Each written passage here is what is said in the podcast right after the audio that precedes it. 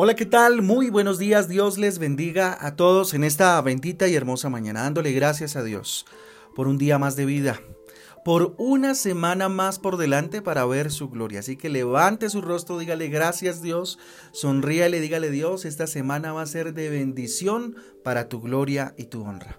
Con ustedes su pastor y servidor Fabián Giraldo del Ministerio Transforma, yo les doy la bienvenida a este espacio devocional donde juntos somos transformados, renovados por la palabra de Dios, a la cual le invito con todo gusto en esta eh, mañana.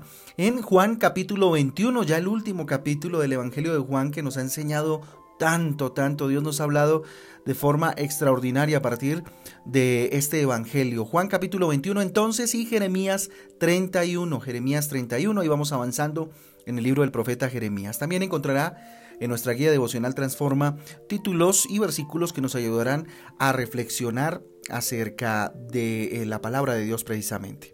Y le invito, sin más dilaciones, a Juan capítulo 21 Vamos a estudiar este excelente capítulo que nos habla acerca de Jesús eh, reapareciendo, si se quiere, o apareciendo más bien, a sus discípulos. Y esto nos lleva entonces eh, a un título bien interesante y es Volviendo a empezar. Volviendo a empezar. ¿Cuántos nos ha tocado volver a empezar? ¿Cierto? ¿Cómo enfrentarlo? ¿Cómo vivirlo? Pues bien, vamos a verlo. Miren, todos los seres humanos tenemos deseos eh, de lograr grandes cosas y alcanzar eh, grandes metas, objetivos a nivel espiritual y si se quiere a nivel secular, que en últimas pues también tiene que ver con la parte espiritual en la medida en que tengamos una relación con Dios. En muchas ocasiones pues lo logramos. El problema es que cuando más contentos estamos, ¿cierto? Generalmente o a veces pasa que algo sucede que nos desanima y en lugar de avanzar, no solo nos estancamos, sino que también retrocedemos. Y eso tal vez eh, muchos lo han vivido, ¿sí? Y fíjese que esto es precisamente lo que le sucedió eh, al apóstol Pedro.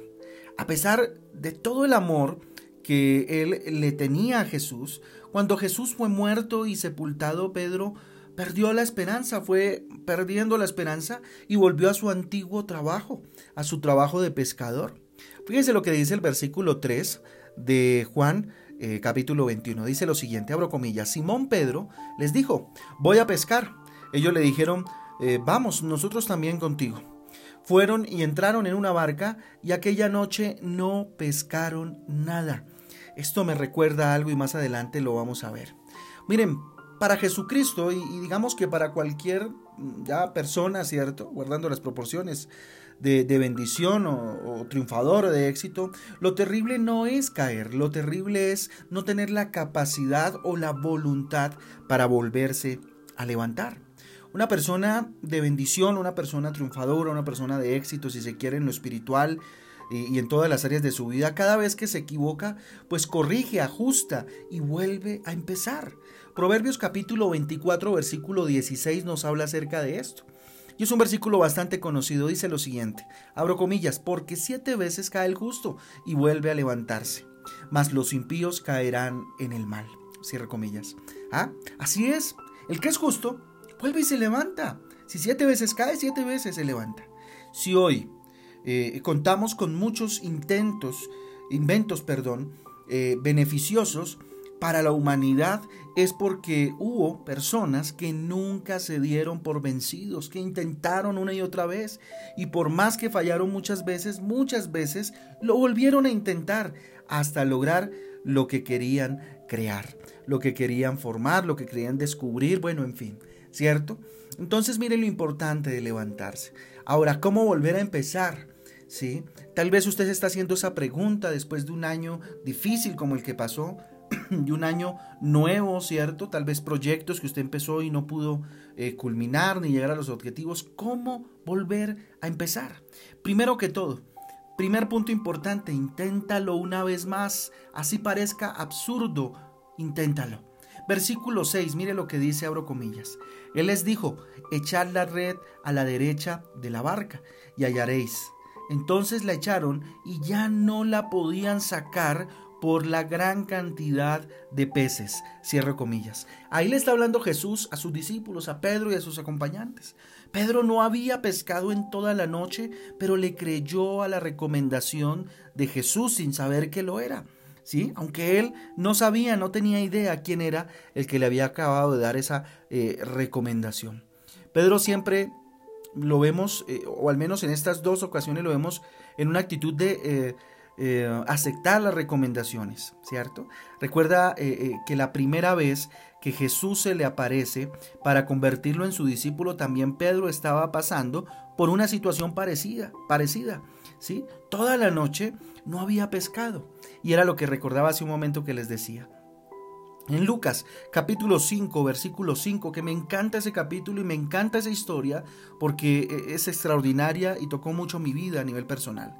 El capítulo 5, versículo 5 de Lucas dice lo siguiente, abro comillas, respondiendo Simón le dijo, Maestro, toda la noche hemos estado trabajando. Lo primero que expone es su situación de dolor, de cansancio, no sé cuántas cosas en tu vida tú le responderías a Jesús de esa manera. Lo he intentado tantas veces, Jesús. He trabajado toda la noche. He trabajado toda la vida, trabajé todo el año. ¿sí? Pero Pedro le dice entonces, maestro, toda la noche hemos trabajado y nada hemos pescado. Tal vez usted le está diciendo a Dios el día de hoy, eh, a Jesús, Jesús, he trabajado, he intentado tantas veces y no he logrado nada. No lo he logrado. Y entonces dice, y nada hemos pescado, más en tu palabra echaré la red. Esa fue la diferencia que hubo, que esta vez lo hizo en el nombre de Jesús, bajo la palabra de Jesús y acompañado por él mismo. ¿Ok? Muy bien, entonces inténtalo una vez más, así parezca absurdo. Esta es la forma de volver a empezar. Otra forma de volver a empezar definitivamente, segundo punto, es ve al encuentro de lo que quieres, ve al encuentro del propósito, del objetivo que tienes en tu corazón, fruto de una relación con Dios. El versículo 7 dice entonces, aquel discípulo a quien Jesús amaba, dijo a Pedro, es el Señor. Simón Pedro, cuando oyó que era el Señor, se ciñó la ropa, porque se había despojado de ella, y se echó al mar. Cierro comillas. ¿Ah? Lo reconoció Juan. ¿Sí? Y precisamente le dijo eso a Pedro. Pedro cayó en cuenta, se había despojado de su ropa por el arduo trabajo, me imagino, el sol, qué sé yo, ¿sí? Y se echó al mar sin más, ¿sí?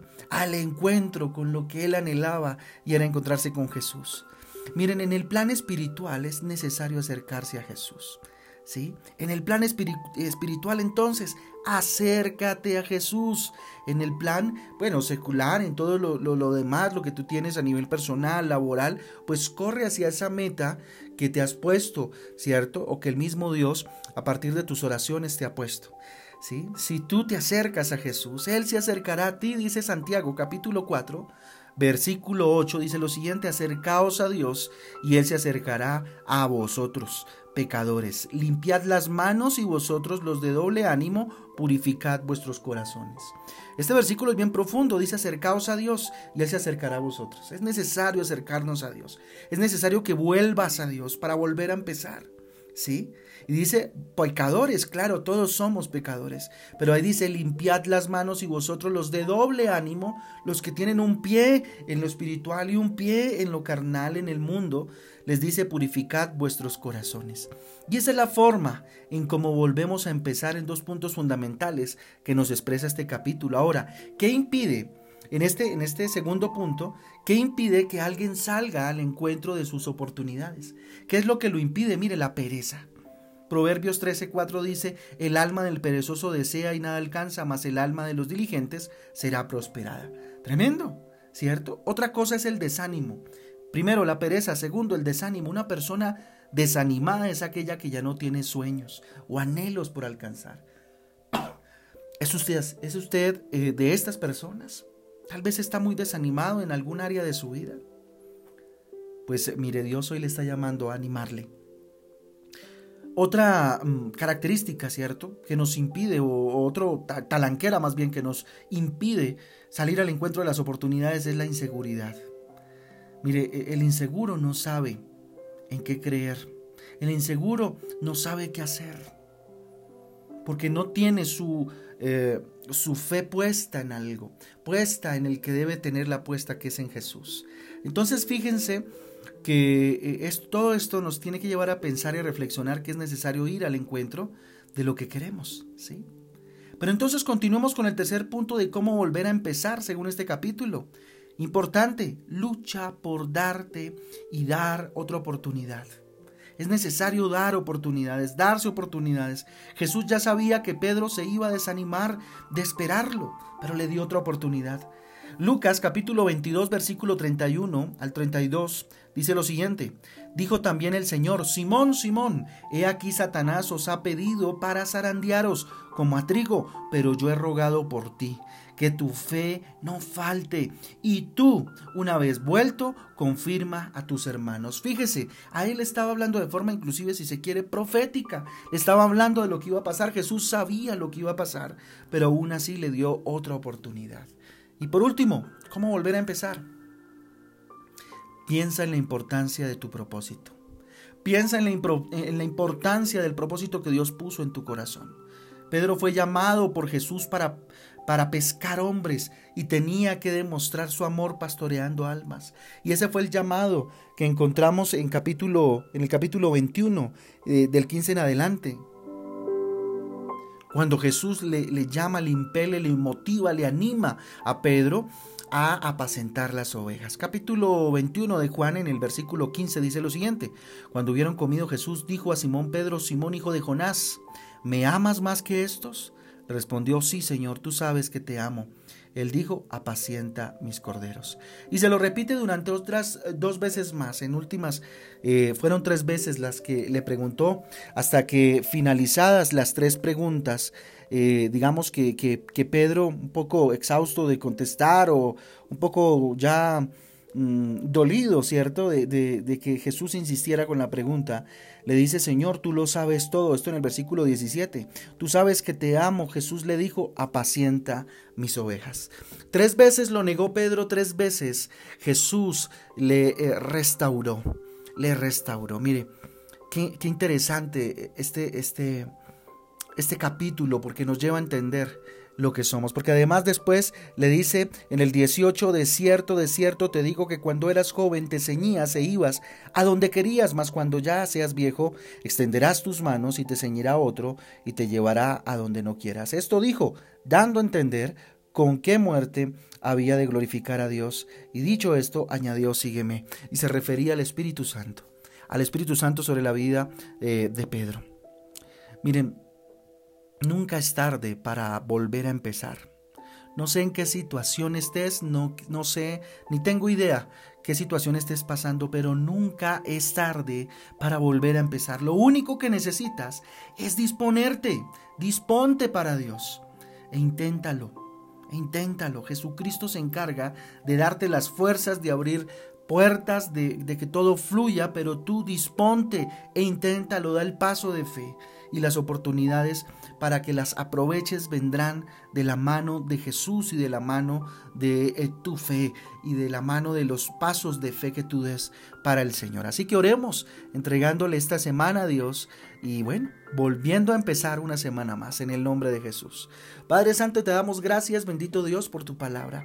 Señor, bendito sea tu nombre porque para siempre es tu misericordia, Señor.